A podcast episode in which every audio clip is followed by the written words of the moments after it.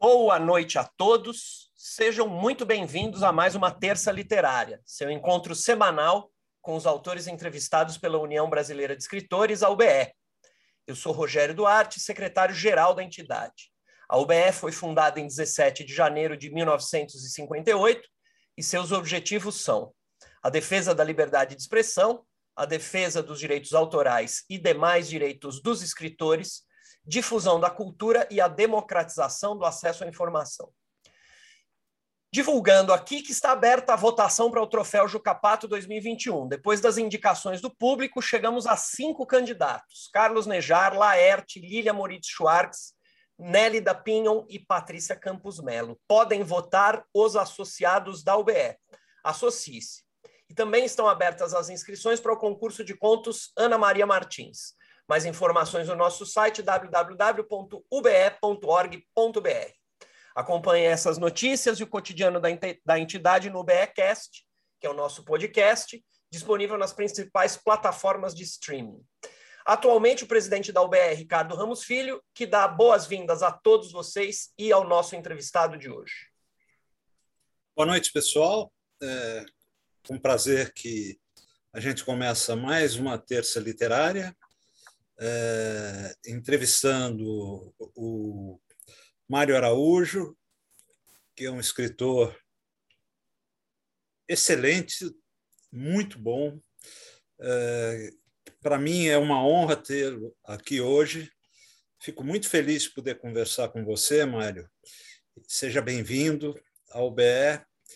É, se sente muito feliz em ter você aqui com a gente boa noite aqui e bom dia aí, que eu sei que você está em Xangai e aí é cedinho. Né? Boa noite, Ricardo. Boa noite a todos vocês. Muito obrigado pelo convite. Para mim é uma grande honra é, ter recebido esse convite, estar aqui com vocês. Boa noite a todos os amigos que estão acompanhando. E queria também agradecer e, dar, e parabenizar é, a União Brasileira de Escritores por esse programa, por essa iniciativa, no momento em que é tão importante ter iniciativas culturais como essa. Obrigado, Obrigado. Mário. Oi, desculpa, desculpa, Ricardo. Não, não, só ia agradecer, você agradeceu. Legal. Obrigado, Mário. Só avisando antes da entrevista começar que as nossas entrevistas acontecem às terças-feiras, às 19 horas, via Zoom, com transmissão ao vivo pelo YouTube, como está acontecendo agora. Todo o nosso acervo de mais de 50 entrevistas com escritores desde o ano passado também fica disponível no Spotify, na Amazon e no Google Podcasts. Nosso entrevistado de hoje é Mário Araújo. Ele nasceu em Curitiba, é escritor, diplomata em serviço. Atualmente, neste exato momento, está em Xangai, na China. Para nós são 19 horas, para ele são 6 horas da manhã. Ele publicou os livros de contos A Hora Extrema, pela editora Sete Letras, é, e com esse livro ele ganhou o prêmio Jabuti em 2006. E publicou também Restos, pela Bertrand Brasil, um livro que foi elogiado pelo Milor Fernandes, Luiz Rufato e Cristóvão Tesa. Alguns dos contos eh, dele foram selecionados para antologias publicadas no Brasil, Alemanha, Espanha, Finlândia e México. Entre 2014 e 2017, foi cronista da editoria Vida Breve, do jornal Rascunho. O último lançamento do Mário é o romance Breu, publicado pela Faria e Silva. Só um aviso para todo mundo que está na sala: hoje a gente tem uma novidade é, é, nosso vice-presidente é, Ricardo Fernandes fará a mediação é, das perguntas na segunda parte do programa. Geralmente a gente faz toda semana da mesma maneira. O entrevistador de hoje é o Ricardo Ramos Filho, ele faz, entrevi ele faz perguntas mais ou menos até 7h45, 7h50. Depois, a partir das 19 horas, é, e 50 minutos, o, a gente abre para as perguntas do público que está aqui na sala do Zoom ou no YouTube. E quem vai fazer a mediação dessas perguntas hoje é o nosso querido vice-presidente Ricardo Fernandes. Quer dar uma boa noite para o pessoal, Ricardo? Boa noite a todos, tudo bem, pessoal? Já falei com o Mário, dei boa noite e pode continuar. Estou é, tranquilo aqui, estou fazendo a mediação do YouTube e do, do Zoom aqui. Obrigado, Ricardo. Então, é, boa entrevista. Então, vamos lá, Mário. É... Você, Mário, é paranaense de Curitiba, né? É, e aqui essa pergunta que eu faço é uma pergunta que é uma pergunta que a gente, mais ou menos de praxe, a gente pergunta para quase todo escritor que vem aqui, para quase todo entrevistado. É, como chegou o amor pelos livros para aquele menino lá de, de Curitiba, para aquele menino. É, você foi um menino e um jovem leitor? É, obrigado pela pergunta, Ricardo. Essa é uma pergunta muito interessante. Eu, eu vi já é, entrevistas anteriores é, e, a, e, as respostas dadas pelos escritores a essa pergunta. Vejo que os caminhos são, são muito diversos. Né? No meu caso, acho que eu tive um percurso como leitor e escritor muito particular, muito um pouco enviesado, assim, e marcado por muitos desvios e, e adiamentos, assim. Demorou muito para começar esse momento realmente de sentir um escritor. É, quando eu era criança, não havia livros em casa, absolutamente não havia. Os meus pais é, tinham um nível de instrução bastante modesto e eu sou o filho mais velho, então não tinha assim, um irmão mais velho que, que trouxesse livros para casa. E, mas acho que existia, é, existiu assim desde o início um interesse pelo conhecimento de um modo geral, assim. E, e acho que então algum material escrito que aparecia era bem-vindo. Eu, eu, eu, acabava me interessando muito pelo pelo jornal, né? Eu comecei, acho que eu aprendi a ler um pouco antes da escola, lendo o jornal que meu pai levava para casa. Lia muito gibi e revistas diversas. Eu era um grande fã da, da revista Placar. Eu talvez fosse uma das minhas primeiras leituras, assim, a revista Placar, e lia enciclopédia. Né, eu lembro que houve um momento em que eu pedi de aniversário uma enciclopédia, teve um outro uh, ano em que eu pedi um dicionário. Eu queria ter um dicionário. E aí era, era um dicionário é, que eu não, eu não tenho mais, obviamente, era um dicionário capa azul, com quatro volumes, eu acho, e eu ficava lendo o dicionário, assim, eu tinha interesse eu não sei explicar porquê, mas tinha um interesse, assim, eu achava, gostava das palavras, queria aprendê-las. Aí teve um outro momento em que eu, eu quis ganhar um dicionário de inglês, inglês-português, ganhei também, e aí comecei a aprender também palavras, tudo muito... É, não, não, havia aí assim uma questão da narrativa, né? Eu não estava não tava lendo livros, não estava lendo, principalmente não estava lendo os livros infantis, né? Que, que poderia estar lendo na, naquela idade. E, mas uh, tinha esse interesse assim que um pouco uh, por, por aprender coisas que um pouco antecedeu assim a, a literatura e a, e a narrativa. Né? Tem um episódio interessante de infância assim que muito marcante. Assim, eu lembro que tinha é, dois tios que moravam em outro estado e eles eles passavam às vezes lá em casa, visitavam e era um bom momento porque é, causava uma grande alegria na família. Assim, eles eram muito queridos e, e esses tios faziam muito trocadilho. Eles ficavam brincando com as palavras e de uma forma até no trocadilhos acho que até um pouco ingênuos assim não tinha não tinha muito repertório eu acho para mas a eu, eu, ficava fascinado com aquilo eu ficava muito fascinado com a, a flexibilidade assim das palavras com, a, com como eles conseguiam é, mexer com as palavras e transformá-las eu via assim, um poder de, de, as, as, palavras de certo modo entraram no meu universo de brincadeiras infantis assim por um pouco por aí por intermédio deles né? Então, é, assim como tinha os jogos e as brincadeiras normais assim da infância, as palavras de algum modo viraram é, parte desse jogo. Né? E, e, e, é claro também eu, eu consumia a dramaturgia popular né, da televisão, os desenhos animados, séries e, e telenovelas e tal.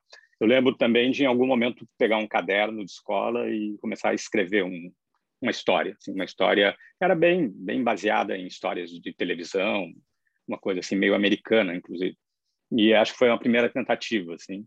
E agora construir uma narrativa, fato, né? A primeira é, tentativa a primeira de tentativa construir de uhum. construir uma narrativa, de, de tentar construir personagens e diálogos. Eu lembro, inclusive, que essa história tinha tinha muitos diálogos. Mas eu lembro, inclusive, que os personagens tinham nomes ingleses, era uma coisa muito tirada da, de coisas que eu via na, na televisão. Uhum. O, mas isso tudo, tudo, por toda a infância realmente não, não tinha, não, não tinha, não era um leitor. E aí ainda houve um momento seguinte em que eu fiquei muito, muito interessado em música. Eu ouvia música, eu ouvia do rádio, tinha alguns discos, e eu tinha uma, uma, uma percepção assim de, do movimento musical, assim, do movimento harmônico, aquilo me, me dava uma emoção, inclusive. Era e, e, pela música em si, como música, mas também as, eu me interessava muito pelas letras. Eu a poesia das letras, né? Eu achava aquilo, eu tentava também fazer letras. Né? E então teve todo esse período, esse período das revistas, o período da música. Só quando eu realmente estava já pensando em fazer o vestibular e eu pensava em fazer o vestibular. Primeiro eu pensei em fazer engenharia, engenharia química. E aí eu, ah, até por causa da música, chegou um momento eu pensei não, eu tenho o que eu fizer vai ter que ser na área de humanas, porque é o que me interessa. Eu estava muito, muito realmente apaixonado por música. E aí ah, foi só estudando, começando a estudar, que aí eu, eu, eu tomei contato com literatura. E aí lia mais até poesia do que prosa, me interessei muito, comecei a ler Também os modernistas. Por causa da música, né? Também por causa da música. Uhum. E, e aí acabei escolhendo um curso, educação artística foi o curso que eu escolhi. É, e além de além de ter essa coisa que precedia a literatura, também precedeu a literatura o interesse em geral pela arte. Então eu, eu quis fazer esse curso justamente porque eu vi que tinha aula de cinema, tinha aula de teatro, tinha tinha uma matéria chamada estética, que era muito interessante. Tinha tinha as aulas de história da arte e tal. E, mas aí já na universidade, depois de ter lido, muita, começado a ler realmente, eu, eu comecei a me interessar por ser escritor e ler livros realmente de literatura. É, mas é, eu lembro que colegas diziam assim: ah, mas se você quer escrever, você devia fazer letras. Mas eu nunca, eu nunca entrei nessa. Assim, eu, eu tinha muita convicção assim de que aquele curso era um bom curso para mim, porque essa coisa ampla de da, das artes de modo geral me eu achava muito muito Se útil. satisfez mais né? De... me satisfez mais assim gostava de porque claro de, de, aí você entra uma coisa um pouco é, das diversas linguagens né? E, e, e, eu, e eu de certo queria ser escritor mas eu não descartava assim a hipótese de fazer cinema tinha uma certa vontade assim de, de eu cheguei a tentar naquele naquele momento eu escrevia os poemas e cheguei a escrever uma peça de teatro que uhum. foi até montada na, na, na turma, né? Quer dizer, tinha o, o, trabalho final da aula de teatro era a montagem de uma peça e eu escrevi essa peça. E não fui assim aos poucos né, fazendo, mas experimentando assim coisas, é, tentando até fazer música. Eu inclusive aprendi instrumento, estudo música até hoje. Então foi uma coisa muito misturada assim. Uhum. E a literatura foi entrando aos pouquinhos assim. E no, no, nesse nesse início assim de, de, universidade eu eu escrevia. Aí realmente eu escrevia, escrevia diariamente poesia e crônicas. A narrativa ainda ficou um pouco assim de lado. É, tinha a coisa do comentário social, tinha necessidade assim de comentar as coisas nas crônicas e a coisa da, da imagem poética, assim, a narrativa é uma coisa ainda que que foi desenvolvendo mais mais lentamente ainda. Mário, seguinte, você quem, quem observa a tua literatura, as coisas que você escreveu, vê que você é principalmente né, um contista. Você se especializou na prosa curta. Você, a gente poderia definir assim como principalmente um contista.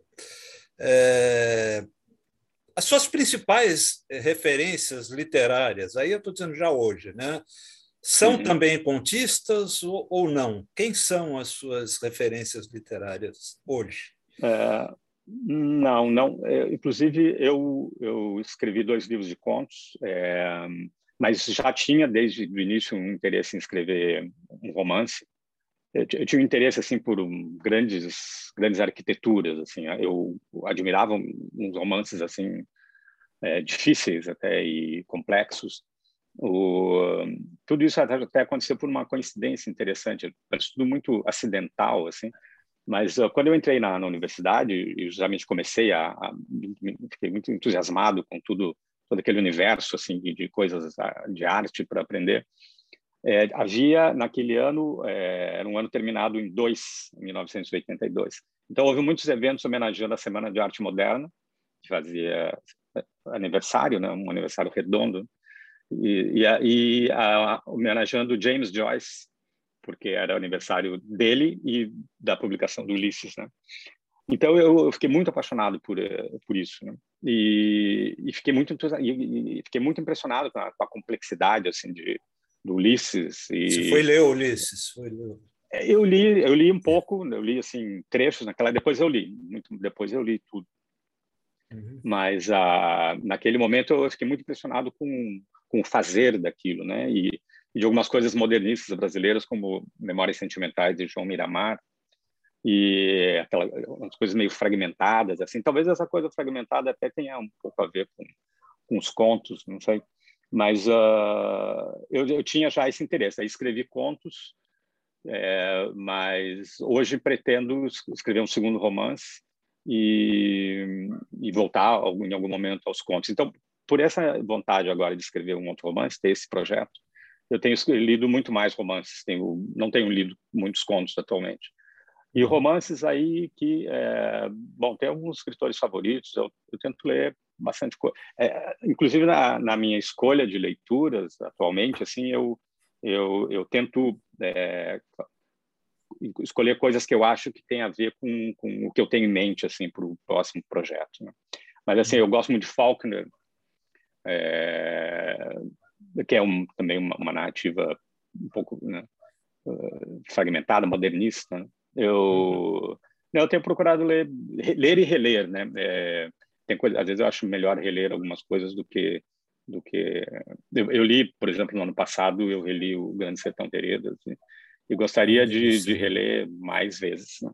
é, coisas desse tipo assim. Mas tenho lido principalmente romances e, e autores brasileiros também, mas a é, as coisas mais contemporâneas, assim, é, às vezes não são muito fáceis de adquirir aqui na China. Às vezes, às vezes, alguém me manda alguma coisa, eu tenho procurado ler assim e me atualizar. Uhum. Legal.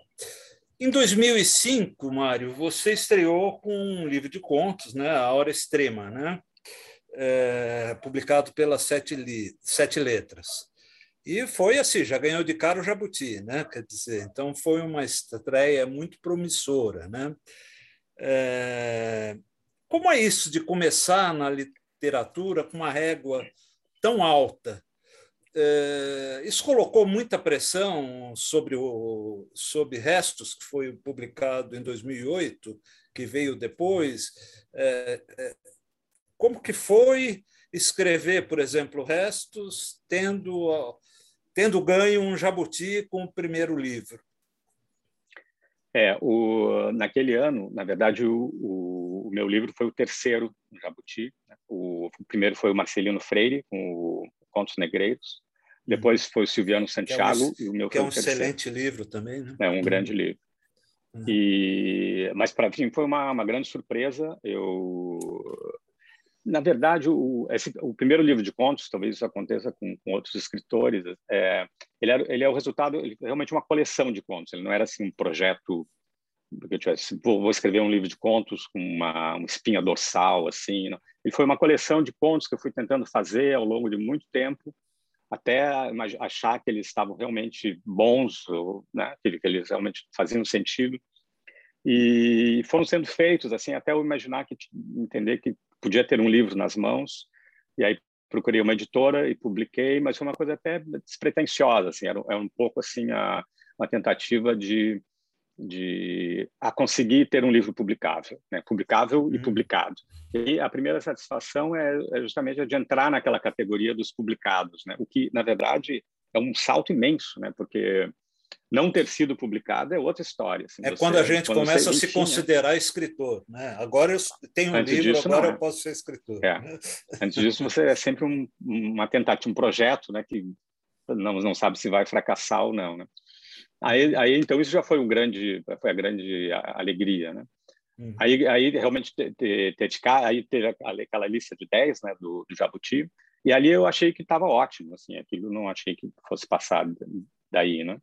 Mas aí fiquei entre os três primeiros, foi uma grande alegria. Mas o, o Restos, é, eu acho que não, não influenciou. Na, na verdade, ter, ter ganho, ganho o Jabuti deu muito estímulo para uhum. trabalhar nos contos seguintes, né?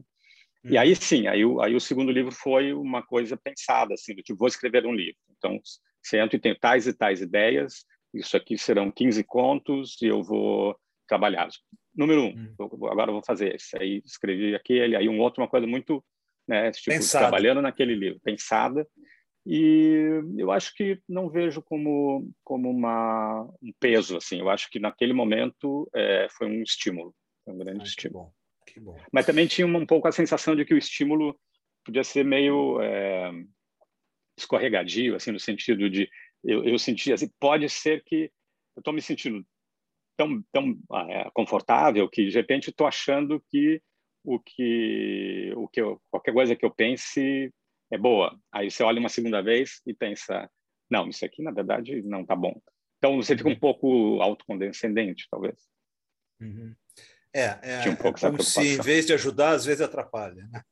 É. Né? Legal. Você é formado em Educação Artística pela Universidade Federal do Paraná, é, atuou também na publicidade. Como chegou à carreira diplomática? Como foi essa passagem para a carreira diplomática? Eu, a publicidade é, é curioso porque eu os, os, anos que eu trabalhei com publicidade foram muito agradáveis. Assim, eu era um bom trabalho de fazer, era, mas ela também um pouco aquela ilusão. Você trabalhava assim, em criação, que, era redator. Trabalhava em criação, era redator. É, e tinha os exemplos, né? Assim, o Paulo Leminski que também trabalhou em criação publicitária e outros escritores. Então, é, mas embora eu tivesse gostado de fazer, era uma ilusão assim imaginar que aquilo pudesse de algum modo suprir a, uma, um interesse né, pela, pelo texto, interesse literário, pelo texto, é totalmente outra coisa, né? E também tinha uma certa coisa do, dos, dos escritores publicitários, assim, que era um pouco aquela coisa, hum, mas a parte comercial da publicidade, né? Quando na verdade ela, sem isso ela não existe, né? Não há claro. não há publicidade sem sem esse viés comercial. Então eu trabalhava ali, mas ah, alguém um dia me, me sugeriu, ah, você por que você não experimenta o Itamaraty? Porque eu, eu, eu vinha já estudando línguas, estudando é, inglês e, e francês, e, e, e, o próprio estudo das línguas assim era um interesse que partiu por causa da literatura. Assim, eu, eu não, não era para para o trabalho, não era para uma viagem, não era, era, A ideia era justamente, poxa, por que, que eu não, não posso ler é, os, os escritores estrangeiros no original? Acho que prefiro, vou tentar ler no original, quero ler no original. Então, estudava justamente com esse interesse literário mesmo. Aí né, a ideia foi um pouco assim, ah, acho que eu vou, vou tentar o Itamaraty, pode ser aproveitar um pouco esse conhecimento, né, de, esse interesse Sim. por línguas. E, claro, também tem sempre o, os grandes, né, os grandes escritores diplomatas e tal, que estão sempre ali né, olhando para você. O próprio Guimarães, que você acabou de falar. E te estimulando também a fazer, como Guimarães Rosa. Vinícius. E, né? e aí fiz assim uma intenção, mas achei que todo, não só uh, não quer dizer, as viagens, mas uma série de coisas no trabalho podia ser muito interessante e casar muito bem assim com o interesse literário e artístico. Né? Uhum. Legal. É, bom, você atualmente está na China, né? E eu acho que mais ou menos você já respondeu isso, né? É, você consegue acompanhar a nossa literatura daí ou é difícil? É, não, não, às vezes alguém me manda livros, é, alguns amigos até já me mandaram livros em PDF, e consigo, consigo, eu acompanho assim os nomes, né? E, Porque o tempo que você estava no rascunho, coisas. no tempo que você estava no rascunho, isso devia ser, você devia acompanhar bem de perto, né? É, bom, eu, eu inclusive recebo o rascunho, né? assino o rascunho e, hum. e acompanho assim na medida do possível. Não dá, não dá muito tempo. Eu não, eu não, não é, eu, eu, tenho muita, acho que tenho muita deficiência assim eu, na, na, na minha acervo de livros lidos, assim, tem muita coisa que eu, que eu grande e importante, clássicos que eu não li ainda. Então, tento conciliar né, essa leitura com releituras e também leituras de, de contemporâneos. Né? Mas uh, tento, tento ler e acompanho uh, novos livros sendo, que estão sendo lançados, etc. Procuro ler. Uhum. É... só por curiosidade, bem rápida, assim, você, é, a China é o primeiro país onde você fica mais tempo ou você já teve em outros países? Não, eu tive em outros quatro postos. É, é. Faz bastante tempo que eu entrei no Itamaraty. Eu tive uma primeira rodada assim de exterior em que eu fiz Roma, é, Montevidéu e Tunis, é, na Tunísia. Aí voltei para o Brasil e agora fiz Roma novamente, só que dessa vez é, muito diferente do ponto de vista profissional, porque eu estava na embaixada junto ao Vaticano, uma experiência fantástica. Deve ter sido maravilhosa. Maravilhosa, com o Papa Francisco, nesse período, o Papa Francisco, e depois Xangai, em Xangai, ah, que já fez. Então, é um total de é, 15 anos e pouco de exterior. Legal. Me diz uma coisa, você está falando na UBE, né? A Associação de Escritores Chineses, inclusive, eles já fizeram, já vieram aqui ao Brasil e fizeram uma visita até a UBE. Nessa época a gente tinha é, a sede, antes da gente fechar a sede. Né? Uhum. É, a Associação de Escritores Chineses tem status de ministério aí na China. Né?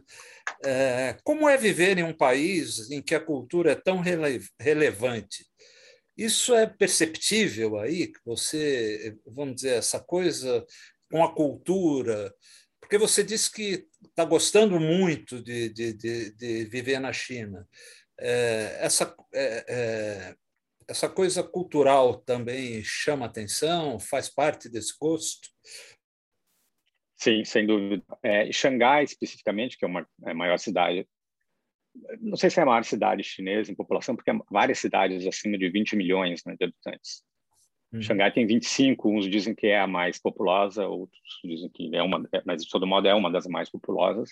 Mas é a cidade mais moderna e mais, assim, um pouco vitrine da, da modernidade chinesa, né? Uma cidade tida como cosmopolita. Então, é, Xangai valoriza muito a cultura tanto tem, tem museus, tem muita coisa é, ocidental, inclusive, sendo mostrada aqui. Mas a cultura é, faz parte realmente da, desse, do projeto chinês, né? Quer dizer, o projeto de, de estimular a sua própria cultura, né? De, de e tentar tentar exportá-la, obviamente, para outros países, né? Claro, tem a dificuldade da língua, né? No caso da literatura, mas ah, é muito interessante morar no país não só pela, pelo valor que dá a cultura, mas pelo valor que dá a nação, né? É, é nacionalista num sentido acho positivo, né? Pensa-se na China, né? Hum. Há um pensamento, há um pensamento de longo prazo é, em que o país realmente progrida, né? Socialmente, culturalmente. O, no trabalho, no meu trabalho, o, eu tive a felicidade, ao longo de várias ocasiões, assim, de, de trabalhar com a área cultural, né? Que é a que, eu gosto mais, mas é, é, no Itamaraty você trabalha com diversas áreas, faz parte do, do inclusive da formação para você um dia chegar às áreas, ao, ao, topo da carreira e poder tratar de todos os assuntos, né? E, mas eu tive a felicidade de fazer em várias ocasiões a área cultural, faço aqui. E, e aqui tem uma associação de escritores é, de Xangai, que inclusive tem um programa de residência eh, literária, com o qual já vieram é, veio um brasileiro, que foi o Paulo Scott, e no ano que vem deve vir o Emílio Fraia, foi escolhido. e para vir e, e, a gente conseguiu organizar até recentemente um evento é, online reunindo escritores chineses, escritores brasileiros. Eu acho que essa coisa centralizada também que existe na China, né, do governo central, que na verdade determina, um pouco escolhe, quer dizer, determina e dá, dá linhas assim porque porque as editoras vão vão publicar. Ou, é, eu li uma matéria um tempo atrás em que na por causa da guerra comercial com os Estados Unidos estariam sendo as editoras estariam sendo desestimuladas um pouco de publicar escritores americanos. Quer dizer, isso mostra assim a que existe essa essa é, interferência, vamos dizer assim. Mas essa interferência podia ser benéfica, assim, porque se é assim, o Brasil poderia, por exemplo, fazer uma uma uma aproximação uma viagem, maior, uma, né? uma, aproximação, uma missão e realmente e realmente é, fazer um acordo que permitisse publicação de escritores é, brasileiros aqui, de chineses do Brasil também, mas em bases mais mais sólidas e mais frequentes. Né? Seria, seria um belo projeto. Seria bem interessante, sim. É, bom, eu vou falar um pouco do Breu agora, tá? Pessoal, quem não comprou, compre. Quem não leu, leia. Breu, é, eu li essa semana. É, nós estamos na terça-feira, quer dizer, esse livro eu comecei a ler no sábado, acabei ontem. Quer dizer, é um livro que eu li é, com muito prazer, muito bem escrito. É um grande romance, eu recomendo a todos. Tá? Breu.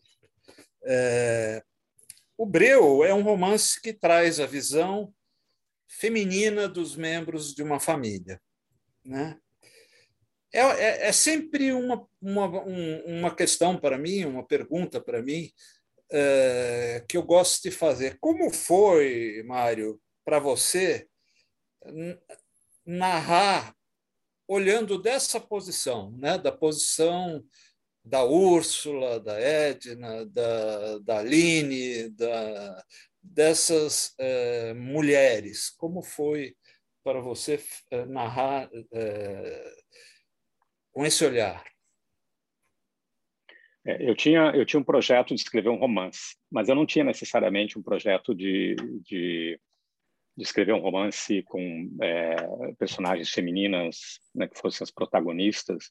Foi só quando eu sentei para avaliar ideias que eu tinha, anotações e uh, o, meu, o, meu, trabalho com anotações é um pouco eu tenho eu, eu, sei de pessoas que não não anotam nada, né? A pessoa deixa aquilo amadurecendo na cabeça e quando acha que está pronto senta e escreve. E eu tenho milhares assim de páginas de anotações e aí eu fui um pouco é, checar aquilo e ver o que que eu que dali tiraria um romance, né? que temas eu queria trabalhar e tal. E aí eu fui vendo que havia várias personagens femininas e, e conflitos assim é, é, que envolviam mulheres que me pareciam bons assim, bons e que valeriam a pena ser desenvolvidos. Então foi um pouco acidental assim, um pouco coincidência ter ter resolvido escrever. Ou seja, não um partiu, não partiu de um projeto, né? Foi... Não, não partiu de um projeto. Mas aí eu achei que essas personagens eram muito fortes, muito interessantes, valia a pena desenvolvê-las e aí, uh, aí surgiu a ideia, eu comecei a estruturar isso e o que você tinha mencionado dos contos, né? O, o Breu ele, ele ele um pouco começa como se fossem quatro contos é, um pouco autônomos, né? São quatro capítulos iniciais que é a minha cada um deles pergunta. Trata, minha... é, cada um deles tratando um pouco enfocando um dia na vida de cada uma dessas personagens. Né? E o, mas a questão da, das vozes femininas foi um desafio. Assim, eu, eu, eu, decidi que ia escrever sobre essas personagens, mas não é, pensei, não, não tive realmente fiquei com dúvidas, não sabia se isso ia dar certo. escrevi, tinha tinha uma insegurança assim de se estaria achava que alguém pudesse ler e pensar, não, mas isso aqui uma mulher não, não, não pensa assim, não fala assim. Eu cheguei, eu submeti, inclusive, nessa fase inicial, alguns alguns rascunhos assim a, a amigas, mulheres que considero muito boas leitoras, e elas estimularam, acharam que estava tava bem, tava, poderia seguir nesse caminho. Então acho que acho que o resultado ficou bem, assim, não. Mas uh, justamente, então é tem essa fase, essa parte inicial que são textos mais ou menos separados, assim, que você lê e não não vê a conexão é, de um com o outro, né? Aí vem uma segunda parte em que eu tento justamente fazer a, o encaixe dessas peças todas e mostrar que, na verdade, a, aqueles, aquelas personagens elas, elas já estavam contracenando, mas o leitor não percebia isso porque ele porque os nomes estavam ocultos, né, em, em várias ocasiões. E aí, então, você vê que, na verdade, aquela pessoa que se relacionava com aquela personagem era a personagem do segundo capítulo, por exemplo. Né? Uhum. E aí, numa terceira parte, aí eu vou desenvolver justamente uh, esses conflitos. Né? É como se a primeira parte fosse uma fosse, formulasse perguntas é, que serão respondidas na, na parte final, né? mais tarde. Uhum. Bem legal. Bom, então, apesar de ser um romance, né, como você citou aí, os capítulos são independentes na primeira parte, né? Os capítulos Úrsula, Edna, Olivia, Aline, Inácia podem ser lidos separadamente como contos. Né? É... Então, eu acho que essa vocação né, é, para a prosa curta apareceu aí, né? Você falou que o, que o livro não vem de um projeto. No começo, isso seriam contos? Ou você já tinha essa ideia de que, que ia escrever um romance? É, Porque... É, não, não, não, seriam contos. Né? Não, não, seria realmente um romance. Já. Embora não é. tenha sido. Você já sabia que ia ser romance. Sabia. Talvez até o, é, um pouco sem pensar, um pouco inconscientemente, mas o, a, esses contos tenham surgido assim um pouco como, quer dizer, esse formato tem aparecido muito factível para mim, porque uhum. até como uma maneira de ficar um pouco perto de um terreno conhecido, assim, tipo, uhum. vou aqui ainda fazer um, um né, uma narrativa curta e depois, mas mesmo assim, apesar disso ter facilitado, a a, a ideia de, de uni-los depois, de amarrá-los depois, foi, aí acabou sendo um desafio também. Porque como contos são excelentes. Se você pegar o, o Úrsula, por exemplo, o capítulo inicial, né, toda aquela festa, a preparação da festa, os sentimentos da Úrsula, é, é um conto formidável. É né? Acho que é, também funciona bem. Né? É, Sim, acho que sim. É, né? Muito legal. É, até essa ideia até surgiu assim, é, de, né, de pegar uma dessas personagens, né, e, e esse, transformar esse conto, na verdade, num livro todo, né? Quer dizer, desenvolver. Mas aí é uma questão bem particular minha que que surgirá em outros projetos também, que é, é eu poderia realmente fazer isso, mas a eu tento é, eram várias ideias interessantes eu correndo o risco, né, talvez de perder força, mas eu uhum. tentei a, a, de perder a força de uma das histórias, eu tentei apostar aí nessa coisa um pouco panorâmica, né, em vez de uhum. fazer a, a uhum. de investir numa personagem, é, fazer uma coisa um pouco panorâmica da história de uma família vista por intermédio dessas mulheres. Legal. As mulheres de Breu, eh, Mário, apesar de estarem todas no ambiente familiar, para mim, a impressão que eu tive são que são todas mulheres sombrias, solitárias interiormente. É, é desse breu que você está falando? Ah, vamos dizer assim, uma escuridão dentro de nós? Sim. É, acho que um dos pontos que comuns dessas mulheres é, é uma certa inércia, eu acho. É uma certa incapacidade de um pouco superar uma, uma situação assim de um pouco de conformidade assim de, de não realização dos seus desejos né?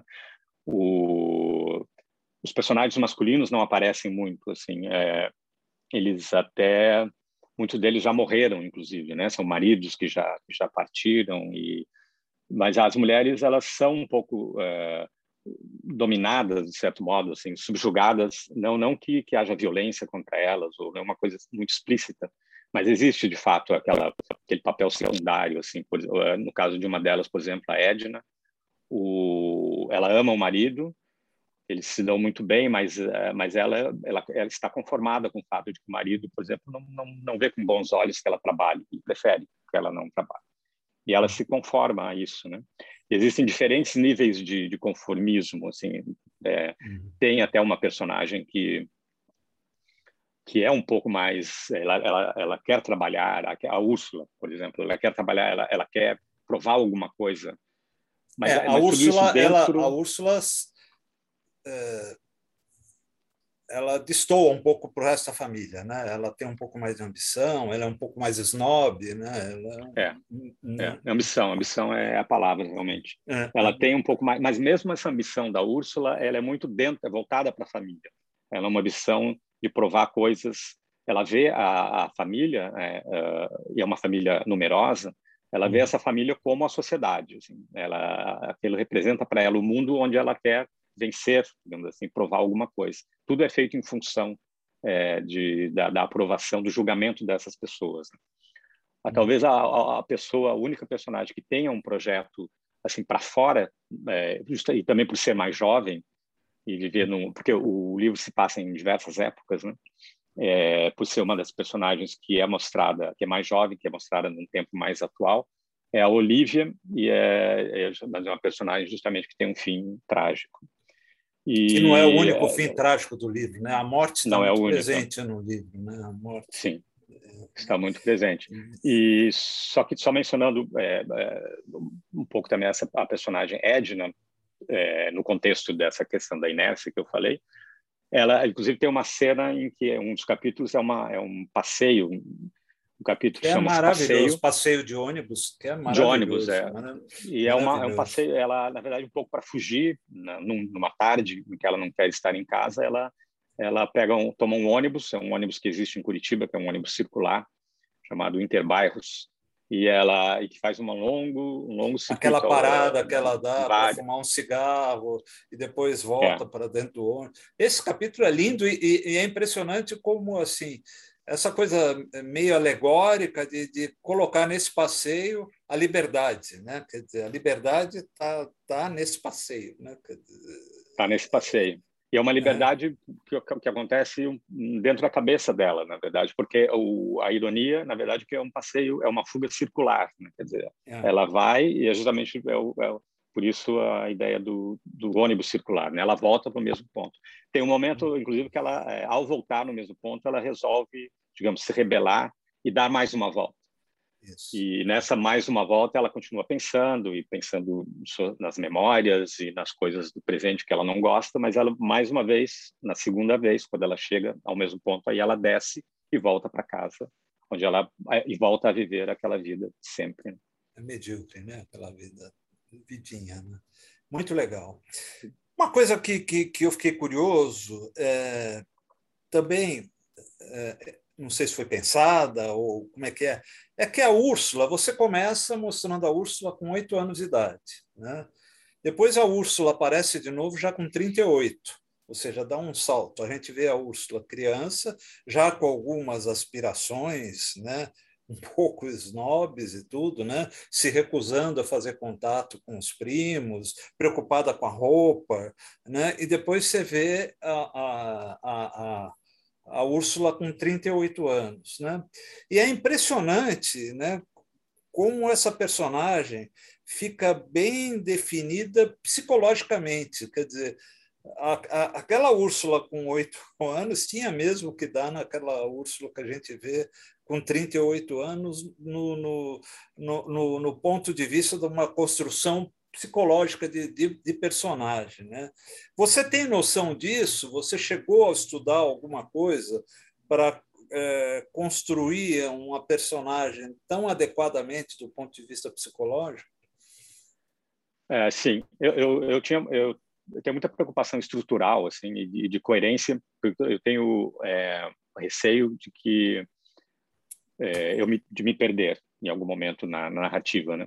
Então eu tento começar quando eu tenho muita coisa, muitos pilares assim muito muito estruturados. Né? Então para as personagens eu fazia, eu tenho é, fazia textos assim que, em que eu falava do personagem. Então a Úrsula é assim, ela poderia fazer isso, ela poderia fazer coisas que inclusive não entram no texto, mas são como se fosse assim um, um texto base assim para para poder saber exatamente é, se, se, alguma coisa é incoerente ou não. Tinha assim uma estrutura, não só uma uma, uma árvore genealógica assim da família, como porque são muitos personagens, né? Então quem é marido de quem, quem é esposa de quem, e também alguma algum perfil psicológico assim das, das personagens principais para poder não não não perdê-las assim no caminho. Bom, a gente está chegando para o fim. Eu queria saber agora, Mário, assim, quais são os seus projetos novos, né? É, primeiro, se você consegue escrever aí na China, né? Ou se a rotina é muito pesada e o que que você está pretendendo fazer, né? É, daqui para frente? O que que você está o que está programado como, como, como livro, como próximo livro? Você já falou mais ou menos, né? Que vem aí um próximo romance. É nisso é. que você está trabalhando? Sim. É, tem um projeto, é, posso dizer que não tem nenhuma página escrita, mas também dá para dizer que tem muitas páginas escritas de, de coisas, de ideias, né? não é, ideias que vão sendo amarradas, assim. E uma coisa que acontece comigo é que a partir de uma certa de uma certa decisão assim de, de, de seguir com o projeto, as ideias que surgem elas vêm meio carimbadas, assim, elas vêm um pouco elas convergem para aquele projeto, que é uma coisa que facilita assim, o trabalho. É, é um trabalho, obviamente, feito nos tempos, nas horas vagas, né, quando, quando dá para fazer. Mas uh, o, o, Breu, justamente, foi um, eu, eu, eu, escrevi ele num período em que eu tirei uma licença não remunerada do, do Ministério para escrevê-lo. E foi uma coisa boa, porque eu queria, inclusive, ter essa um luxo, na verdade, assim, né? Passar um tempo só escrevendo como, como um escritor profissional mesmo. E eu fazia isso oito da manhã, começando oito da manhã, terminando seis da tarde. E isso foi foi muito gratificante. Agora não, eu não tenho essa situação, mas eu tento escrever, enfim, no final de semana ou à noite. E é um projeto é, um pouco menos. É, eu queria falar mais do Brasil, assim, o, com, falando de indivíduos também, mas com um pano de fundo mais brasileiro atrás. Não, não se trata de uma preocupação muito com coisas é, da atualidade brasileira. Eu tenho visto muitas coisas é, muitas coisas saindo sobre sobre questões bem atuais do Brasil, que eu acho muito bom, acho que tem que ser escrito de fato. Mas eu queria buscar coisas anteriores, assim, um pouco mais, tipo assim, o ovo da serpente, assim, questões uhum. uh, de, de, origem, né? E, e, questões, assim, que inclusive em, em momentos dados como de grande é, bonança, não eram tanto assim. Quer dizer, é, havia problemas estruturais assim que obviamente resultam em, em problemas circunstanciais né? é, então a ideia é um pouco é tratar um pouco de, disso assim como na, na, na, vida na atitude das pessoas tentar ver um pouco dessa dessas questões né? só para dar um exemplo não, não dessa visão. Uhum. não não que isso vá aparecer no livro mas é, pensando assim problemas estruturais né? A questão da, da escravidão por exemplo. É uma questão inescapável né? Não, não que você vá necessariamente escrever sobre ela, mas é, eu gosto de fazer um cálculo, assim, é, se você 500 anos de vida, 350 anos de escravidão, são, é 70%, né? Se você pensar em alguma coisa que acontece 70% da, da história da vida de um indivíduo, você verá que não tem como fugir disso, né?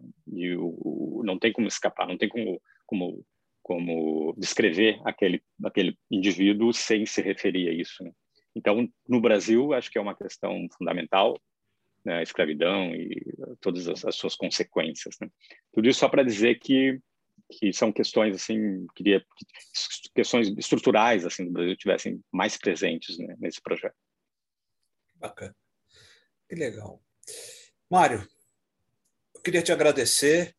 É, acho que cheguei ao ao, ao, fim das perguntas que eu tinha preparado e a minha preocupação também é sempre no sentido de abrir espaços também para os presentes possam te fazer perguntas, tá?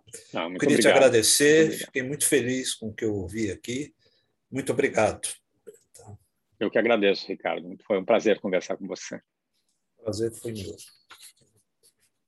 Mário, Xará. Tem, Mário, tem muita gente participando pelo YouTube te dando um oi. Né? É, nós temos aqui é, o Eliakim, que é diretor da UBE, a Maria Mortati também, a Karine dá um alô, a Cris, a Cris Rezende, várias pessoas aqui, a Cássia, nossa diretora, Silas, Sandra Castro, e tem uma pergunta, que tem várias pessoas querendo perguntar por aqui, pelo nosso chat do, do Zoom, mas eu queria começar pela pergunta do YouTube. Aliás, a Karina, Karine, faz duas perguntas. Né? A primeira delas é: as personagens de Breu são inspiradas na sua família? E depois ela pergunta também como está a pandemia aí em Xangai. É, tem, tem muitas histórias é, do Breu que estão, são baseadas ou marginalmente inspiradas em questões que eu observei é, de, de, pessoas mais ou menos próximas de mim, né?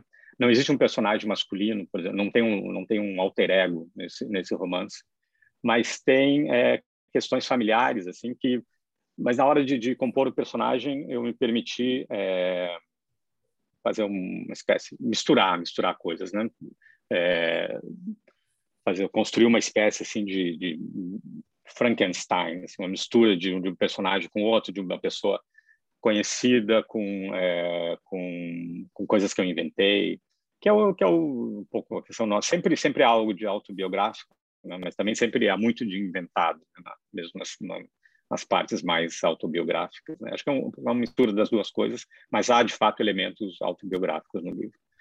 E a questão da pandemia, é, a China é um, atualmente talvez seja o lugar mais seguro do mundo para estar né, nesse período de pandemia. Mas também tem a questão de que eles são muito rigorosos né, no controle e você é, há dois anos eu não saio daqui do país porque seria muito trabalhoso assim você tem que fazer uma quarentena e tal mas atualmente quando às vezes aparecem casos né e aí rapidamente há toda uma, uma série de medidas tomadas e, e os casos têm sido controlados assim muito a contento né? Xangai por exemplo que é uma cidade de 25 milhões de habitantes teve desde o início da pandemia sete mortos Sete mortes. Puxa. Sete mortes. Impressionante. Tem, tem várias pessoas aqui no, no chat querendo fazer perguntas. A, a Raquel Naveira acha Úrsula um nome incrível. Ela também cita a personagem Ana, do conto Amor, da Clarice Lispector, que vai de ônibus ao Horto Florestal. Então, ela faz as citações. E tem uma pessoa aqui, nós temos uma série de perguntas. O primeiro é o Paulo Mauá. Quer bater um papo com você? Paulo, se você puder abrir seu microfone. Então, boa noite aqui para nós todos e bom dia aí para o Mário. A gente já, já se conversou um pouquinho antes. Mário, uh, eu vou alegar minha ignorância uh, em cima dos teus textos, né? mas já no paralelo aqui já fui na Amazon e já pendurei lá o breu para comprar, como eu faço toda terça-feira. É terrível assistir aqui porque eu não paro de adquirir livros uh, dos entrevistados. É muito ruim. Eu vou, eu vou dar uma folga uh, e sumir por um tempo aqui. Mas uh, você está falando, você está falando do Breu, é uma história passada em Curitiba, né? eu não conheço nem Hora Extrema, que são contos, nem Restos, né? que é da, pela Bertrand. Ah, mas você tem uma vida diplomata extensa, você é uma pessoa ligada à arte, ou seja, ligada à cultura, à educação. E aí a pergunta assim: você usa sempre é, personagens e cenários dos seus textos baseados no Brasil ou Roma trouxe alguma coisa, Tunis, o Vaticano, a, a, a China agora? Como é que você é, como é que você trabalha isso? E se você separa por que, que você não tem aspiração em trabalhar em textos nos locais que você fascinantes que você conhece, né? É, obrigado pela pergunta, Paulo. O, eu, o que tem acontecido é que parece ter um certo atraso assim entre o lugar onde eu moro e, e o que eu escrevo. Né? O, o Breu se passa em Curitiba, onde eu vivia a, a minha infância, a minha adolescência, a, a, a, a fase mais inicial da, da, o começo da fase adulta. E, e, o meu próximo projeto, por exemplo, vai se passar em Brasília, onde eu, onde eu morei depois de Curitiba e eu morei vários anos. E então, como se estivesse assim sempre me referindo a um, a um período já mais antigo, que já está assim mais cristalizado, assim. É, agora, com relação ao exterior, o exterior influencia de certo modo, é, mas eu não, não me vejo muito escrevendo sobre eu até posso escrever, de repente incluir coisas passadas, cenas, eu acho, é, no exterior, mas ah, penso em fazer isso, mas eu, eu, não me vejo muito escrevendo, por exemplo, sobre é, tendo morado na Itália, um personagem italiano, por exemplo. Eu acho que eu conheço pouco para me permitir isso, assim. Eu acho eu prefiro escrever sobre o que eu realmente conheço, acho que conheço mais profundamente. Então, essa vida de Curitiba e esse, o ambiente, né, curitibano do sul do país, e depois ah, o ambiente de Brasília, que é um ambiente riquíssimo, né? e, e também para falar do Brasil. Né? Certamente eu acho que haverá cenas, cenas que podem se passar fora, mas não me vejo assim muito. Se eu for escrever assim sobre a China, por exemplo, eu escrevo, me vejo escrevendo crônicas ou observações, assim, comentários de um estrangeiro, né? Mas nada, nada, nada mais, uh, mais, mais ambicioso do que isso. Tá, muito, muito obrigado. E adorei esse violão atrás de você. É, tem uma guitarra aí atrás de você também. Muito obrigado. Obrigado. Fernando, você quer fazer sua pergunta? Boa noite, faço sim. Boa noite, Mário. É, Boa noite, ô, ô, Paulo, a vantagem de participar na terça literária é que você já começa o livro sem ler orelha e sem ler prefácio. Você já vai direto para o livro, já, já, já faz o preâmbulo aqui. O... Ô, Mário, você falou da, da sua poesia e da crônica. É, agora você citou novamente alguma, é, escreveu alguma coisa em crônica. Ficou, tá, você está afastado da poesia? Fiquei com essa curiosidade. Você se livrou da poesia ou ela está presente é, ainda? Acho que ela se livrou de mim. Ah, é? é eu, é, eu, fiquei muito entusiasmado quando comecei a ler, né, aquela história que eu falei no início, assim, e lia Drummond, Emanuel Bandeira, João Cabral. E, obviamente, eu queria escrever uns poemas. É claro que eu estava um pouco ali tentando imitar e fazendo nada de muito grande valor, assim. Foi, foi uma boa experiência, assim, mas eu nunca mais, é, nunca mais escrevi. Eu acho que eu descobri também depois, fui aos poucos descobrindo as possibilidades poéticas da prosa. Por isso que eu citei também o Guimarães Rosa, né? Isso é, isso me interessou muito, assim, e a, a questão de fazer poemas mesmo eu abandonei completamente e acho não não creio acho não não tentarei mais. Não retorna. E as crônicas?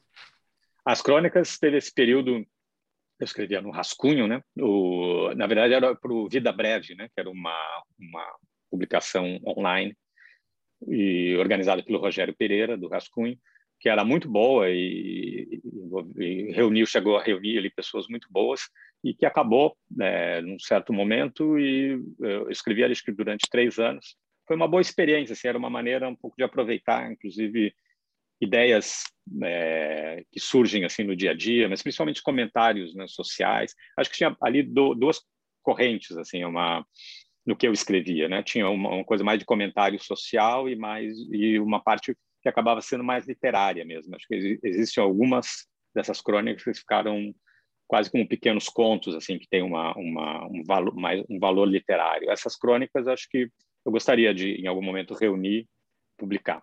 Acho que são, é, valeria a pena um, um punhado, não é, não é, um número muito grande, mas elas têm um, um valor literário além do, do, do, comentário do dia a dia, né, do, do cotidiano.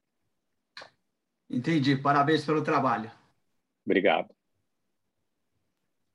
O Mário, eu tenho uma pergunta agora. É, é, você falou muito de estrutura do romance, né? Que você presta muita atenção, que você gosta muito. É, como é que você estrutura um, um, um, romance, um texto mais longo? Você primeiro lê alguns romances, monta a estrutura e começa a escrever? Ou essa estrutura ela vai mudando à medida que você vai escrevendo, que você vê um, um ou outra referência? Como é que isso funciona para você? É, eu, ela pode mudar ao longo, quer dizer, por mais estruturado que, entre aspas, que esteja, ela, eu, obviamente, na hora de, de, fazer, ela pode mudar muito. Pode, posso dizer, não, isso aqui de fato não funciona, tem que tentar outro caminho. Mas é, eu, eu procuro, até por uma insegurança, assim, ter uma, uma coisa montada da forma mais sólida possível antes de começar. Assim, eu, eu acho que é, a possibilidade assim de, de simplesmente me perder ou é, é, me apavora um pouco assim. Acho que acho que isso desandaria e eu acabaria desistindo assim. Então eu tento ter a coisa mais é, compacta possível antes de começar. Mas eu, eu quando eu leio eu, eu, eu, muita atenção nisso. Eu tenho até o hábito de ao pegar um livro antes de mais nada dar uma folhada assim e ver até a estrutura básica mesmo assim quanto está estruturado em capítulos se os capítulos são longos se tem pequenos capítulos ou se a grandes partes de subdivisão em, em outras partes. Eu, eu, gosto dessa coisa meio arquitetônica, assim, né? De, né? Tem, um, tem, uma, tem um prazer nisso. E a música te ajuda nessa estrutura também, a comparação? Uh, talvez, talvez. É, eu tem, tem umas coisas musicais às vezes que acho que entram assim, tem uma umas formas assim que, é, por exemplo, uma música que inclusive é bem complexa assim e que eu e que eu gosto muito porque, nesse período assim de que eu mencionei do primeiro ano de faculdade quando eu realmente comecei a ler muito e tal e aquilo foi um período tão marcante assim que às vezes eu, eu volto às coisas que eu gostava que eu, que eu conhecia gostava mais naquela época e penso ainda são as, essas coisas que eu gosto mais como Beckett, por exemplo, é um, é um desses autores. Assim, quando eu leio, eu penso, isso ainda é o que eu mais gosto, assim, é das coisas que eu mais gosto. Né? E na música, eu na, naquele momento conheci, por exemplo, a Sagração da Primavera. A Sagração da Primavera tem no, no começo da segunda parte uma, uma, uma estrutura muito complexa, assim, em que, em que os temas vão surgindo e tocados sempre por instrumentos diferentes. É como se uma coisa quisesse surgir e não surgisse, mas ela ela teima em surgir. Então aquilo é um pouco assim é, abafado por, por, por, uma, por um outro instrumento, por uma outra uma outra melodia e, e, desaparece um pouco, se dilui assim numa harmonia complicada, mas aí ela ela volta e aí também desaparece de novo. É, é esse esse formato assim, esse, esse, movimento assim, eu acho belíssimo e eu eu pensando isso como isso funcionaria em literatura. Assim. Uhum. É, os tema o tema surgindo, um tema aquilo se ocultando de um certo modo. Assim, só para dizer assim que existe uma uma conexão assim entre as duas coisas. Às vezes eu acho que uma coisa pode ser de certo modo as, as diversas linguagens, né, podem ser assim meio intercambiáveis. Né? Acho isso muito interessante. Mas não que assim eh, eu pense o tempo todo na, na estrutura musical assim para organizar a estrutura literária. Bacana, bacana. Obrigado. Tem um monte de gente querendo fazer Obrigado. perguntas ainda. É, deixa eu ver lá. aqui. Eu acho que o Antônio Carlos Fester, depois a Raquel Naveira também querem perguntar.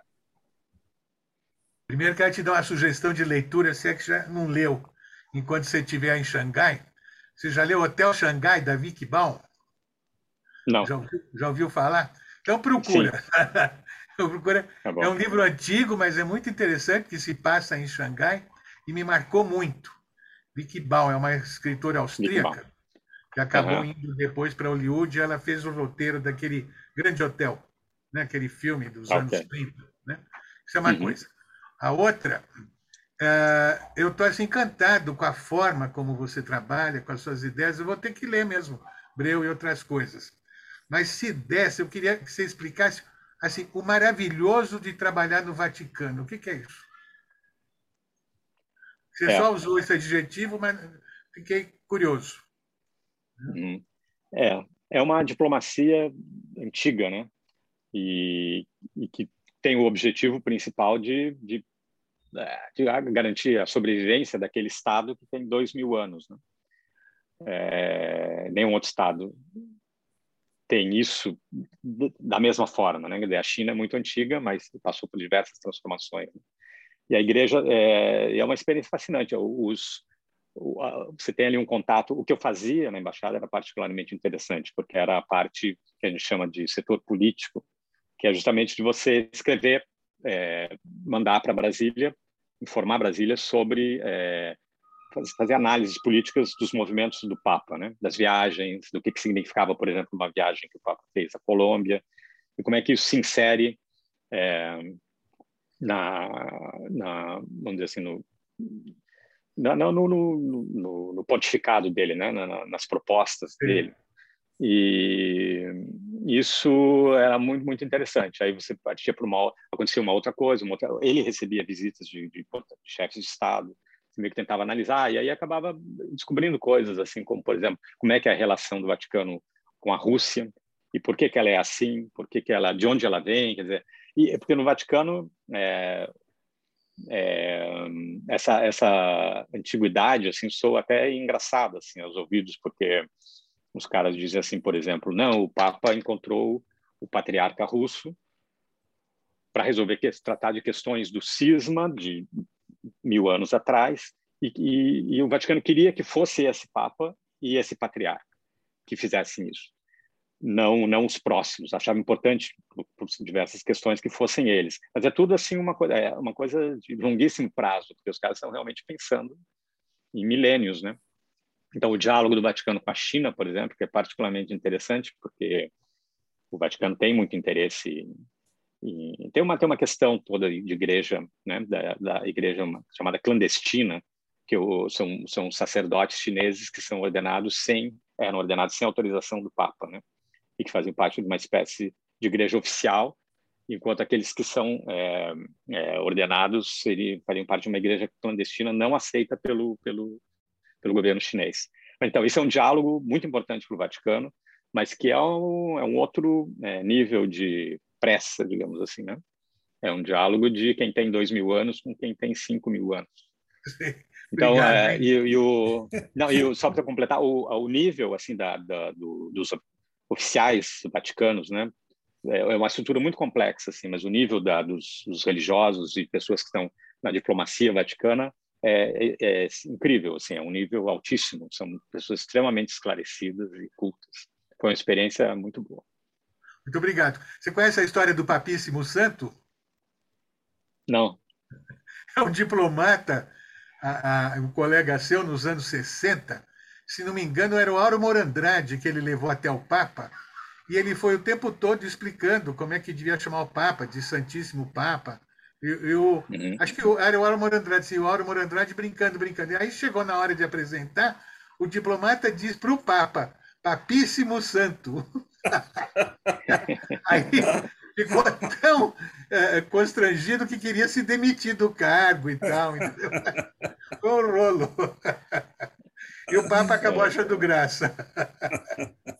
Eu lembro se era o João 23, quem era. Uhum. Muito obrigado, um prazer, viu? Obrigado você. Raquel, você quer fazer sua pergunta? Sim. Oi, Mário. Boa noite a Oi, todos. Raquel.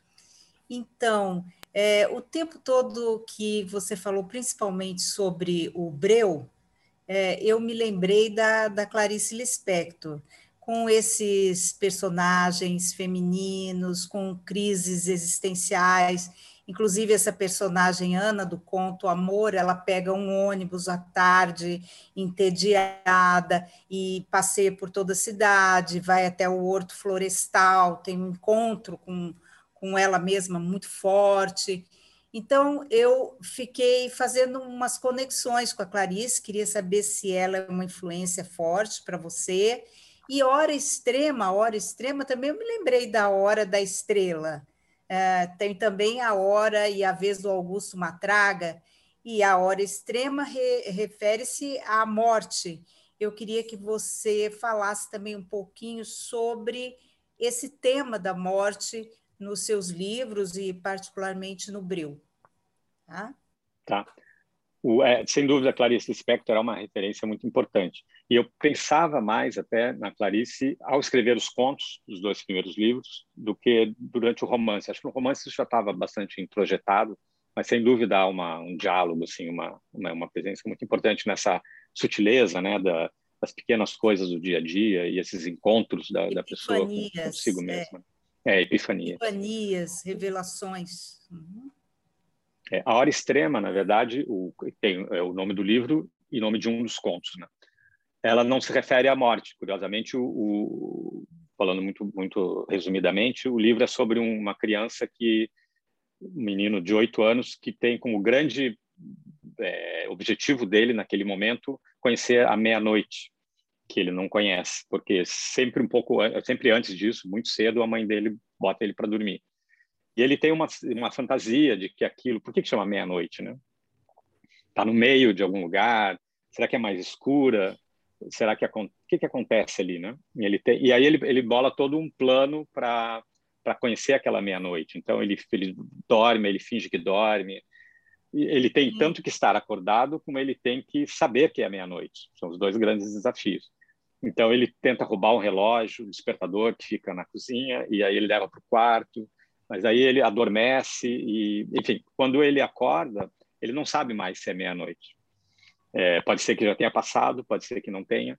E ele, mas ao, ele acha que é. E, é, e aí todas aquelas fantasias dele um pouco se realizam assim, porque ele quer ver que, a, que ali há uma coisa muito especial, né? É uma espécie de ritual de passagem assim de uma criança, mas tudo produzido muito assim pela fantasia dele. Então, apesar desse título, ele não não é a, bem a, não é a morte, mas é essa essa hora de, de uma revelação, né? Mas no, no Breu, sim. Obrigado. É, esse é o, é o primeiro conto do, do livro. O, o Breu, sim, o Breu trata muito da morte e mortes que são é, não, não é que tenha havido assim, uma grande tragédias, são mortes que acontecem, assim, é como se por uma coincidência, assim, ou por um azar, diversas mortes tivessem acontecido nessa família, né? Claro, é uma família de classe média baixa, e você aí tem todas as é, vamos dizer assim, as possíveis causas, né, de é uma vida mais difícil, é uma vida mais precária, uma vida é, não tão bem atendida do ponto de vista lá, médico, né? e que, que, isso realmente pode tornar as coisas mais difíceis, né? Mas as mortes um pouco que vêm naturalmente, assim, é a maneira como, como esses personagens têm que lidar com, com essas perdas, né? É, uma, é um dos temas mais presentes realmente no, no livro. Obrigada. Lembrei do Meia-Noite em Paris. Sim. Obrigada, Mário. Obrigado a você. Mário, tem uma pergunta. Obrigado, Raquel. Tem uma pergunta no YouTube é do Silvio. Ele te pergunta o seguinte: a prática da escrita te tornou um leitor melhor ou tirou um pouco o prazer de ler sem compromisso? Uh, eu acho que eu, eu acho que com leitura e e também com outras é, manifestações assim tipo cinema eu, eu, eu tenho uma espécie assim de prazer com compromisso assim. Eu eu já não não existe mais sem compromisso. Eu, eu não eu acho que não leio nada mais sem compromisso. Bom, o, acho que o Sérgio Santana falou uma vez que não, na, no caso dele assim, também já não tinha mais nada sem compromisso nem nem as relações sociais assim eram estava sempre pensando no que, que transformar aquele interlocutor no personagem e, e tudo em função da literatura. Né? Mas eu acho que na leitura, pelo menos no meu caso, e, e quando eu vejo filmes, e, é, tudo tem, um, tem esse compromisso. Inclusive, eu, eu, meio que escolho já um pouco em função de determinados projetos. Mas, mas tem prazer. É, isso é um prazer total. Assim, não, não. Eu acho que o descompromisso talvez até já tenha não faz mais muito sentido. Assim, nesse caso da, da leitura para mim. É, isso me transformou num leitor realmente comprometido, mas com o que mantém totalmente até mais ainda o prazer da leitura. Quando você faz uma releitura, por exemplo, né, aí você já está com outros olhos e, e, o prazer até até aumenta. Assim. É um prazer com compromisso, eu chamaria. Bacana, bacana. Tem a Cris Rezende, ela pergunta para você aqui ela quer saber, na realidade, se você teve acesso à biblioteca do Vaticano. É, sim, é, eu visitei, assim, mas é, não, não foi uma coisa assim um pouco de visita para olhar, assim, eu não, não pesquisei, não, não, uma pena, foi, foi, realmente uma coisa que eu poderia ter feito. É, muito, Roma é uma cidade, é, você sempre sair, sairá de lá com não tendo feito coisas, porque há tantas coisas para fazer, é, mas é uma coisa fascinante, assim, o, a biblioteca, o museu, é, né, todas as, as coisas a, a, que se tem acesso ali. Mas não, de fato, eu não, não, não explorei a biblioteca, fiz uma visita rápida, assim, com um olhar, mas não como leitor. Legal. É, se der tempo, é, é, agora eu queria fazer mais uma pergunta, pode ser? Claro. É, eu, eu só tenho uma curiosidade: você trabalhou com publicidade e eu queria saber se a linguagem publicitária mais concisa, né, com, com, com direcionamento aí para atingir, é, levar o consumidor a, a, a, comprar alguma coisa, se te ajudou na forma ou, ou se influenciou na, na sua escrita, na concisão, eventualmente? É, é, sim, eu acho que é, o, essa coisa da palavra, né, o, buscar sempre vira um pouco uma, um, um treinamento assim que é que é útil em publicidade e acho que acaba sendo um pouco útil em, em literatura assim quer dizer você você ter uma palavra e imediatamente tentar transformá-la e mexer em todas as letras né? como se fossem daqueles joguinhos bloquinhos de letras e você tira e vai mudando e, e você percebe aí é, possibilidades, as possibilidades da, da, palavra, né? Pode não fazer nada com aquilo, mas, mas às vezes você ganha presentes, né? Você vê que que a, a mudança da, da do, do, significante gera significados e faz sentido e tal. Isso é um, é um treinamento bom, assim. É, é, mas claro, é, também, não né? tem nada da aquela questão da, da venda, da comercial. Pode ser usado como é uma experiência boa sempre, né? Porque você vê ali como se trabalha, é, como se planeja nos bastidores, assim, a, essa manipulação do, do desejo, né, da, do consumidor. Bacana, bacana. E você trabalha muito com o poder de síntese também, né? Isso que eu acho bacana. Eu, eu falo por causa, porque eu sou publicitário também, então isso é uma curiosidade pessoal e profissional.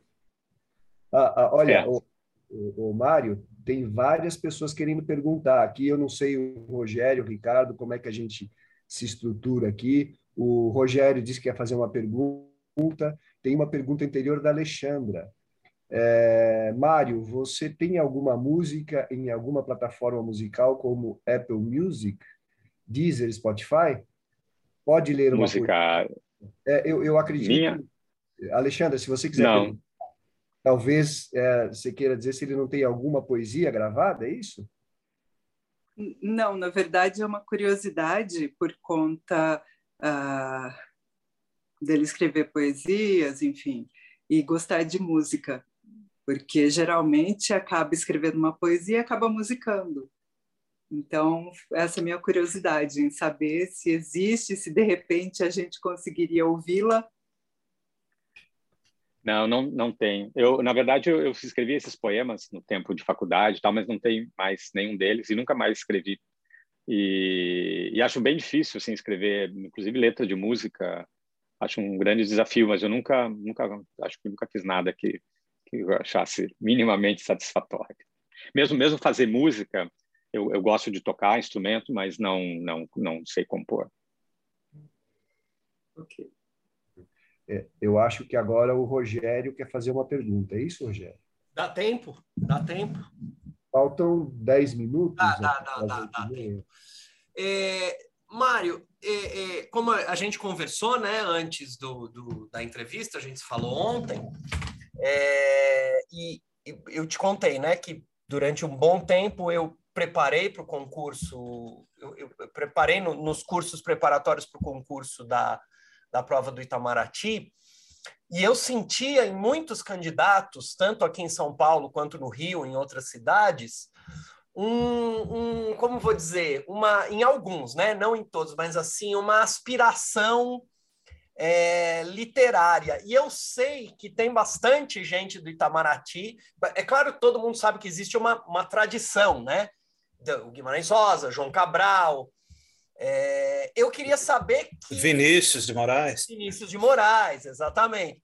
Eu queria saber que, que, que água é essa que os, os, os diplomatas é, bebem que dá essa, essa, essa inspiração, essa ligação com, com, com a literatura. Eu, eu também já ouvi outros é, é, candidatos que depois entraram na carreira que disseram que hoje não dá mais tempo. É, o próprio Guimarães Rosa reclamava um pouco disso, né, que não tinha tempo para escrever e tal. Queria que você me falasse um pouquinho dessa, dessa tradição que corre dentro de Itamaraty. É, eu acho que é, são pessoas, é um concurso difícil né, de, de, de entrar e tal. As, as pessoas é, são pessoas razoavelmente bem formadas e, e gostam de, de, cultura, gostam de, de conhecimento, gostam de artes. É, é, natural, acho que existem pessoas que também que já ou que já tinham interesse prévio em escrever, são bons, são bons leitores, né? que já tinham interesse prévio em escrever ou que depois adquirem, passam a ter esse interesse, também pela pela é, pela possibilidade, pela pela quantidade de coisas que possibilita conhecer, né, morando no exterior e, e não só pelo, pelo pela vivência no exterior, mas pelo contato mesmo, coisas da, das relações internacionais, que é um tema muito interessante. Então, acho que isso estimula ah, algumas pessoas a escrever, mas acho meio natural, assim como, como tem no jornalismo, também muito jornal, uma tradição também de grandes jornalistas, escritores, né? Mas também tem sempre, a gente não pode esquecer aquela, acho aquela coisa de que, como a, a como profissão, né, escritor sempre é uma coisa um pouco complicada no Brasil, você ter uma outra atividade ou você buscar uma outra atividade além daquela de escritor ou, ou né, desenvolver as duas coisas juntos, quer dizer, ter uma outra coisa, né? A gente sabe que, que bom, raríssimas pessoas vivem de direito autoral no Brasil, né? Mesmo quem está sempre envolvido com literatura está ganhando né, ganhando seu sustento assim fazendo outras coisas que não são o direito autoral, né? Quer dizer, fazendo oficinas, etc, etc. Então tem um pouco dessa tradição, um pouco por aí, né? O escritor funcionário público, eu acho que e também usa aquela aquela profissão para se manter. Né? A questão do tempo né, é um tempo reduzido realmente de uma de um trabalho full time assim que não então tem que tem que buscar ali alguma uma maneira de é, quer dizer isso isso determina várias coisas né faz com que você escreva menos talvez do que do que, do que gostaria né? Talvez a, a, produção realmente em quantidade assim de livros fosse fosse maior de cada um desses escritores se se eles pudessem dedicar só a só a literatura né? No meu caso talvez até essa questão de querer por exemplo o Breu né?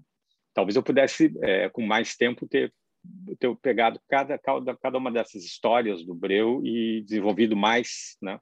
E feito cada uma delas um livro, por exemplo, ou é, se tivesse mais tempo, não sei.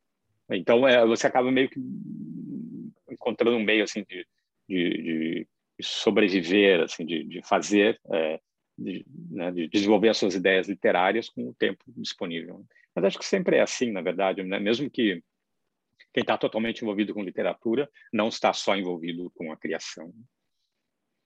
Mas há, há muitos escritores excelentes no Itamaraty atualmente. Legal, obrigado. É, Ricardo Fernandes, tem mais pergunta aí? Senão eu vou partir para o nosso encerramento. Pode partir, Rogério. Aqui o pessoal ah, tem 20, chegou a 20 pessoas no YouTube, o pessoal participou bastante aqui. Legal. Obrigado, viu, Ricardo? Quero, quero agradecer publicamente aí a tua, a tua estreia na mediação das perguntas. Obrigadão. Um prazer. É, te agradeço. Então, a gente faz assim, Mário. Eu vou apresentar as entrevistas das próximas semanas. Aí o Ricardo se despede de você, você se despede de todo mundo e eu encerro a nossa entrevista. Pode ser assim? Tá bom, claro. É, então, só compartilhando com vocês na tela, espero que esteja aparecendo aí. Essas Sim. são as nossas próximas entrevistas. É, então, opa, só um segundinho, que eu não estou conseguindo manipular aqui o meu PowerPoint. Só um segundo. Mais um segundinho. Acho que agora vai.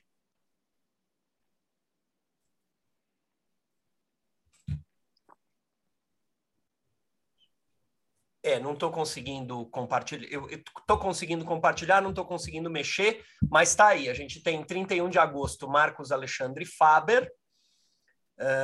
Um, é, em 7 de setembro a gente vai ter o feriado, em 14 de setembro a gente entrevista Milton Coutinho. Ricardo, sua vez na, na despedida. Pessoal, obrigado pela presença de todos. É, Para mim é sempre uma delícia estar aqui no, no Terça Literária. Mário, foi um prazer te entrevistar, poder conversar com você, te conhecer melhor. É... Eu adorei fazer essa entrevista e te conhecer. Muito obrigado. Foi muito legal para a gente da OBE ter você aqui. E obrigado aos amigos presentes, tanto aqui quanto no YouTube. Um beijo para todo mundo. Obrigado, Ricardo. Mário, deixa eu só fazer uma coisa que eu me esqueci. Ricardo Fernandes, quer se despedir do pessoal?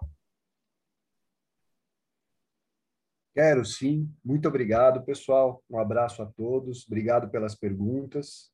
E é isso, tá bom? Obrigado, Ricardo. Agora sim, Mário, por favor. Eu aqui quero agradecer a todos. Muito obrigado pelo convite. Uma honra estar aqui com vocês. Um grande prazer conhecer vocês todos. E parabéns mais uma vez pela iniciativa, esse é um projeto belíssimo. Agradeço também a todos que participaram com perguntas ou apenas assistindo. Tá? Um grande abraço para todos.